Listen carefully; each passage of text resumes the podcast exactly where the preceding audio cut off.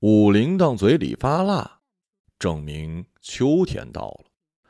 从哪一年开始如此的，他不记得了。搅晃舌头，辣味消失，像是赤云倒影弥散于水波搅动。不动嘴，含上一会儿，辣又凭空冒出来，灼烧着舌苔与牙周，如垫上注意力。想象些燥热与尖椒，还能辣得浑身冒汗。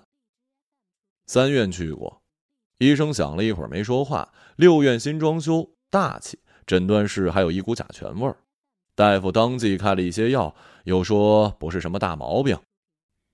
药是一种喉片，但清凉味过去了还是辣。武铃铛狠了心，多花了十七块挂了专家号。武警医院没穿白大褂的老汉说这是心理问题，他有一些开窍，认同这个解释。之后任凭辣味发生。每天下午，五铃铛都在篮球场边卖矿泉水。篮球场修在工程大学化工楼与女寝之间，前后被两楼挡住视线，左右则开阔。右边呢是一片茂盛的松柏，年久骑楼高。松柏后公共交通发达，直通光谷广场。右边则能顺着雄楚大道高架沿望，可见数百米外的灯火。矿泉水一件呢？二十四瓶，进价十七块五。如果进的多，可压到十七块。一瓶卖一块钱。眼前学生打球渴了，总会向他走动。客人没有现金是常有的事儿，二维码已经印好，挂在脖子上。他弯腰走路，因为总要捡空瓶子，只有常弯着，动作幅度才不大，省力。但是想要直起来，需要费些力气了。夕阳垂危，然后死掉。街灯启明之前，黑暗笼罩着武昌城。篮球场上，包括周围的空瓶子，皆被武铃铛收入了大蛇皮袋。这时，他才会花功夫挺直腰板，骨头出声站起来。身高一米五几，体宽，横着长，穿了不少层衣服，紫色和褐色为主，袜子红的。武汉的冬天，松柏常青，梧桐要黄，现在大部分黄了。武铃铛对东黄有兴致，看了些时间。见这些黄，他想起了七尺地，以及地上的黄辣子。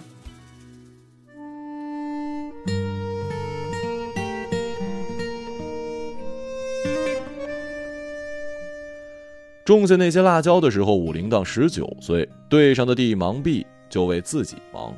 辣椒种在闲田，辣椒谁都喜欢。是辣，人之常情嘛。辣子能改善寡淡的杂粮，晒干切碎，淋上废油，是油泼辣子。一碗红与黑的零碎，放不坏，入面好吃。不晒干就腌，和萝卜、白菜一起，爽脆。可以炒菜的时候添一点，能有料酒的功效，非常下饭。即便洗净了直接吃，也会有刺激的果香。十九岁秋天，辣椒黄了，再熬些日子就会发红。但是她收工回家的时候，看见婆婆和大姑姐正吃着一碗香油拌的黄辣子，面色红润。其实婆婆跟大姑姐也种辣子，不过那是一指宽一寸长灰溜溜的土山椒，无办法切丝，根本不是碗里的东西，这难免叫人起疑心。毕竟分家都是前年的事儿。翻过天儿。婆婆跟大姑姐还是吃那道菜，香油和长辣椒丝拌在一起，这回添了豆腐丁跟陈醋，红白鲜艳。小姑子呢也提着一箱馍馍与黄酒来了，三人坐在长凳上吃喝。武铃铛看得心里发酸，又不好问，贴着鸡圈走了。晚上想念着辣子，他睡不好觉，熬到早晨出工，忙活得格外的勤快。队长说：“讲个鸡蛋。”但鸡蛋没什么好开心的。晌午之前，他就回家拆蛋入碗，加水加盐，麻溜上锅做了鸡蛋羹。大女儿小芳两岁多，自己可以用勺子，能挖着吃了。他跟老霍说：“你看着点儿，让小芳挖着吃完，不要浪费了啊。”老霍应允，还说：“你急算算的干啥去啊？”武铃铛做了饭，忙提着三个竹扁筐出门了。他踩在门框上说。辣子再不收啊，过两天没了。七尺地的辣子收进一半，满满两筐放在田埂。擦汗的功夫，婆婆打西边来说了武铃铛几句。你男人中午回家不吃饭呐？你在地上忙什么呢？婆婆气得抖，武铃铛抹了汗回话：“饭都做了，饭都做了，不要添饭添汤啊，让你男人自己吃啊。”武铃铛有些烦了，锅放在桌上了，随时自己添。我再不来收辣椒啊，过两天就没了。婆婆急眼了，气得直拍手，脖颈红肿。你跟我两个在这里抱灵牌讲鬼话呢？你看我让你男人怎么打死你的！地友离屋里不远，老霍听了往来跑，五铃铛也听不见他们说什么，只看见婆婆有些委屈。大约说了一会儿，老霍就过来打他，打了耳光。武铃铛躺下，老霍又踹他，抱着老霍的腿求情，说：“孩子六个月了，不能打肚子。”人有施虐的天性，女人在脚底下叫唤，看在老霍眼里，实在是某一种贱样。不打则已，越打越上瘾，和亲娘顶嘴，该打。况且此位亲娘还在一旁看着，不能不打呀。老霍打完腿抽不出，最后强甩出脚来，鞋还掉了。看着自己破了大拇指的袜子，邪气简直闷住了心眼儿。他闭上红眼睛，对着武铃铛的肚子就是一脚，之后就不打了，回屋去了。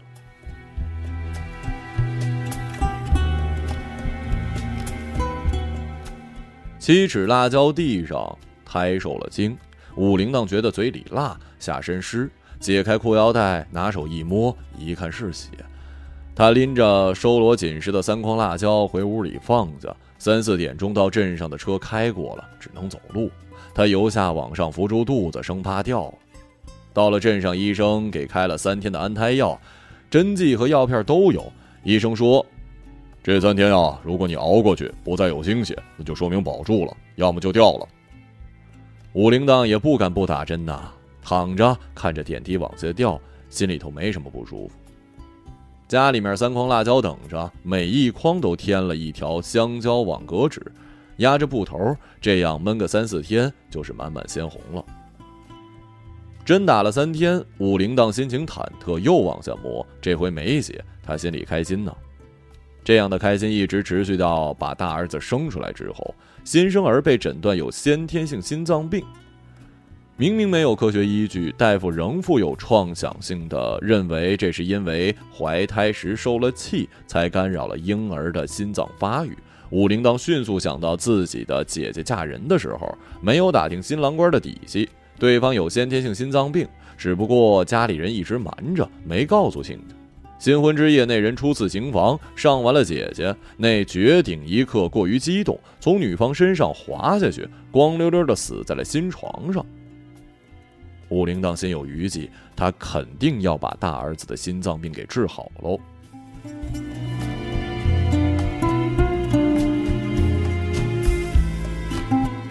因为如此，武铃铛更使劲儿了。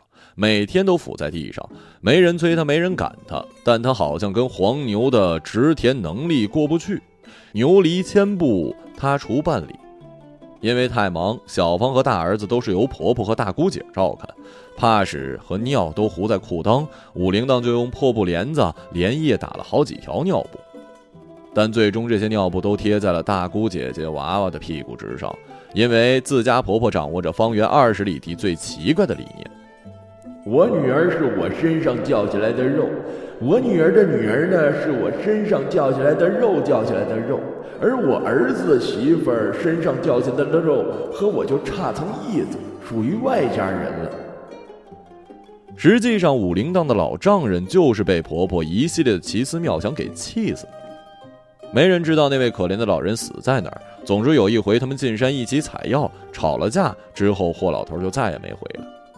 有人猜测是被老婆子推下山崖，有人说他是把毒蘑菇当灵芝尝尝死了，甚至西边有一传闻说在陈家坝上见过尸体在水上漂，肚皮肿成大泡，浮了四天三夜，后来被乌鸦啄破，进了水里才沉下去。每次武铃铛收工到婆婆家接小芳跟她弟，都见大姑姐的孩子端坐桌前，吃一口打一巴掌的学习着餐桌礼仪。今天教筷子不能插饭上，明天教嚼食不能吧唧嘴儿，后天罚站教不能先与长辈动筷子。而小芳和她弟弟与这些礼仪很远。他们通常不是在鸡圈旁扒拉着泥巴玩，就是跟自己裤裆里的石饼子过不去，哭成泪人。那时候，武铃铛认为孩子们缺少教育，一定要去念书，才能弥补一些。武铃铛心里可一直没什么怨气。当初嫁过来的时候，周围的女人们都说她出嫁行为和羊入虎口没什么区别。在这方土地上生活的人都知道，这里住着一位天王婆婆，只要一提名字，黄花闺女们那就是闻风丧胆呐。这婆婆给霍儿子相了六次亲，都被婉言拒绝，直到武家才讨到了媳妇儿。因为武家闺女实在太多，十一个孩子，九个女的，铃铛排在老八。小芳初中毕业，武铃铛想定了，想让她继续念。两个姑姐儿早就不乐意了，扶着腰板站在门框上跟老霍商议：“小芳读书把家里读空了，她弟弟怎么办呀？你让他读到初中就够了。”老霍听了这一劝，心里觉得不对劲儿，但要问他同不同意这个观点，他肯定同意。做一家之主，没必要给未来别人家的媳妇儿提高知识水平嘛。当他于寒冬之夜的工地赶回家过元旦，却发现小芳不在的时候，立刻疑心满满，当即叩问年十十三的霍林涛：“你姐姐干什么去了？”武铃铛把事情安排好，让大儿子说姐姐去照顾舅舅了。他说：“反正你姐姐岁数不小，该操心婆家的事儿了，该照顾照顾长辈了。”霍林涛看了一眼他爹的眼珠子，直说：“姐姐照顾他亲舅舅去了。”反正我姐姐岁数不小了，该操心婆家的事儿了，该照顾照顾长辈了。他爹听了直说撒谎，拎起武铃铛的脖颈就打。霍林涛按住老霍下垂的拳头，让他不要这样，又不是妈的错。老霍把刀拿出来，娘俩只能跪在地上。武铃铛告诉老霍，他连夜把小芳送去读高中了，一餐饭是一分五厘钱，他一共给了小芳十七块五，能上一年，两个学期。关于钱是怎么来的，他说：“我找镇上的会计算了算，把粮条子换成了钱条子，然后又到乡里的粮油站把钱条子换成了现钱。会计是同乡武家人，站长是我姐姐的小舅子，都不能亏心呐。”老霍见了现钱，立马揣兜里，把刀子玩了一会儿，割了一片牛肉下来吃，一整块用来过元旦的牛肉就被他给吃完了，气儿也没消，只说了一句。你这么早换钱条子，乡公粮怎么交啊？公粮哪一年没落下呀？东凑西凑也就交了。武铃铛起来之后，霍林涛还是跪着，跪了一宿。第二天早晨，老霍出门洗脸，吓了一跳，才让他起来。老霍问大儿子：“你记不记得你昨天第一次跟你爹动手的时候说了句啥？”又不是妈妈的错，你为什么打他呀？一听还是嘴硬，老霍拿出纸笔让他写保证书。被问及怎么写保证书、写什么保证书、保证什么东西的时候，老霍说：“你保证，如果我们供你姐读书，将来没钱供你读书，往后你没文凭，不是你爹你娘的错。你保证以后不会责怪我们。”霍林涛吼着说：“他保证不会怪。”但是老霍还是摇了摇头：“你写，空口无凭，你写了就行。写完画押。”刚好家里有半桶红漆，从工地上砍回来的，第二天就有了用武之地。红漆站在指头上，能压出漂亮的纹路，正正按在了歪歪扭扭的纹末。现在几十年都没了，打个响指一样。篮球场边的秋日黄昏和辣味经不起琢磨，已经伴随轻微的昏迷一起，呻吟般的强调着武铃铛的晚年。那张保证书谁也没再见过，丢了或者被谁藏起来不拿出来，不拿出来给人看的东西就相当于没有，谁也没提过。霍林涛现在倒是另有三证齐备：电梯安装证、电梯维修证、电梯保养证，说他是武汉电梯第一人也不过分。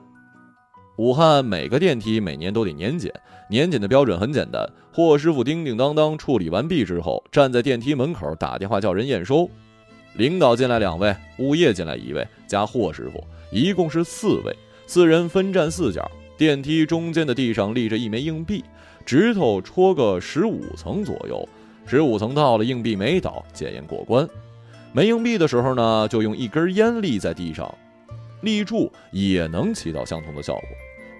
他早在湖南买了房，买房时借了姐姐的一点钱，现在又在汉阳买了另一套。就因为借钱这事儿，姐弟之间一直不痛快。姐姐跟她婆婆的关系要好，婆婆本不让借，但那时候武铃铛出面，连着做了一宿烧烤摊子的武铃铛，干脆熬到清晨，带着一身的孜然粉站在了小芳婚房木地板上。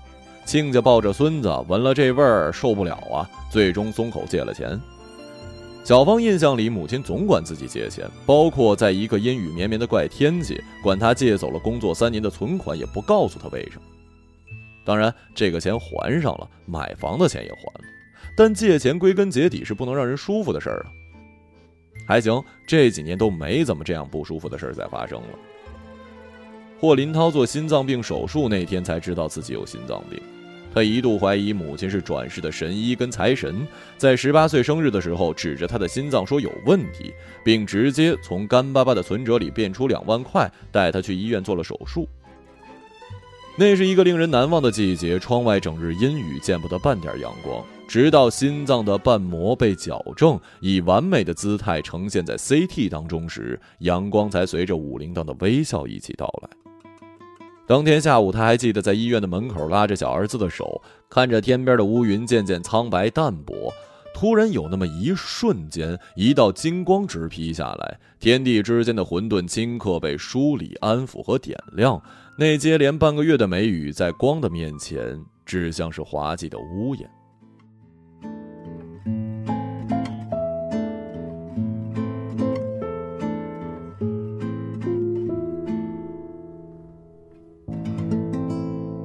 小芳现在是副教授，在大学里面教化学工程。读书的时候，他就是学校的前三，直到保送本校研究生，在教书二十余年，评上了副教授。霍林涛修电梯，霍林海在关山中学教体育，霍子华是老霍的亲孙子，霍林海的亲儿子。子华小童曾在班里受气，他同学整天炫耀自己的父亲是博士的事儿。他回来之后跟霍林海说了，霍林海就开始攻读博士，最终考取成功。现在帮人写篇论文就能赚到三千五百元，越写越精明，连文学专业的钱也都能赚了。武铃铛弄不懂电脑，只觉得是一块发光的石头。妈，论文讲究格式跟写法，真正讨论了些什么并不重要。武铃铛觉得他现在油嘴滑舌，但也不知道问题出在哪儿，想批评呢，但也罢了。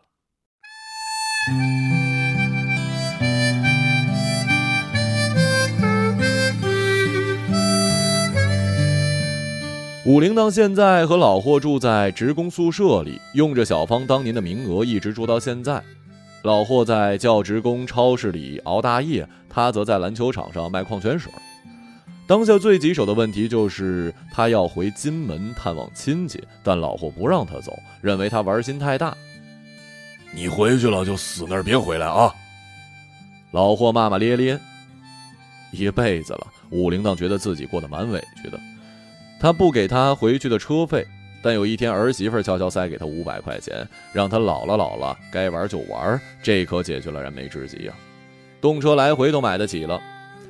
儿媳妇对他很好，每次来家里炖鱼蒸螃蟹不说，还要另起一锅火锅供他吃好。老霍见不得儿媳妇那浓妆艳抹、袒胸露乳的姿势，总是随便吃两口就撤离现场打牌去了，留下武铃铛跟他大儿媳妇在小屋里吃火锅。从床下搬出一坛黄酒，分杯小酌。微醺之际，武铃铛不可避免地提到了嘴里精神性的辣味，又给儿媳妇讲起了以前的事儿。儿媳妇说：“您可真伟大，带大了三个娃娃，现在又带大了两个孙子，赶紧过些快活的日子吧。”武铃铛则说：“一直都快活得很呐。”他把火锅里煮烂的红辣椒夹起来，放进嘴里咀嚼。他试图以真辣攻击假辣，结果适得其反，火辣合并窜进心眼儿，逼出两行笑泪。穿行，晚风吹阵阵快乐的歌声。我们坐在高高的谷堆旁边，听妈妈讲那过去的事情。我们坐在高高的谷